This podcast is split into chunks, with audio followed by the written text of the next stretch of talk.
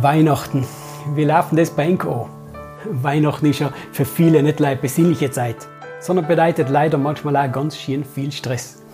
Bis das Essen auf den Tisch steht, die Schwiegereltern angeholt sein, die Geschenke verpackt sein und nach kommt das Kirchengehen auch noch dazu. Da vergehen wirklich viele Stunden an Vorbereitung. Und oft sind es die Frauen, die sich am meisten Gedanken machen. Was soll ich kochen und was kann man schenken? Überlegungen und Planungen rund ums Weihnachten. Alles schön und gut, aber kann Weihnachten wirklich leicht stattfinden, wenn alles perfekt ist?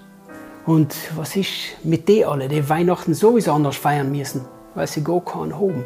Keine Freunde, keine Familie in der näheren Umgebung.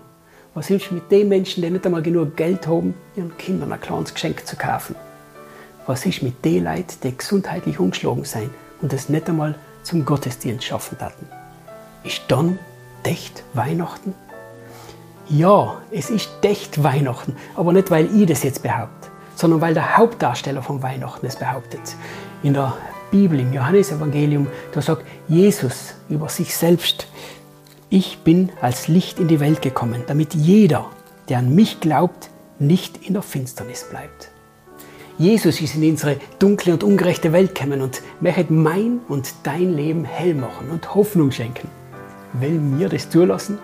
Das Versprechen gilt unabhängig von den schwierigen Umständen oder vom schienen Weihnachtsessen oder von den Geschenken. Alle Jahr wieder ist das die Botschaft von Weihnachten, an dem wir uns erinnern sollen. Und nicht gleich ans kleine Jesuskind, der in der Krippe ist, sondern an die Versöhnung mit Gott.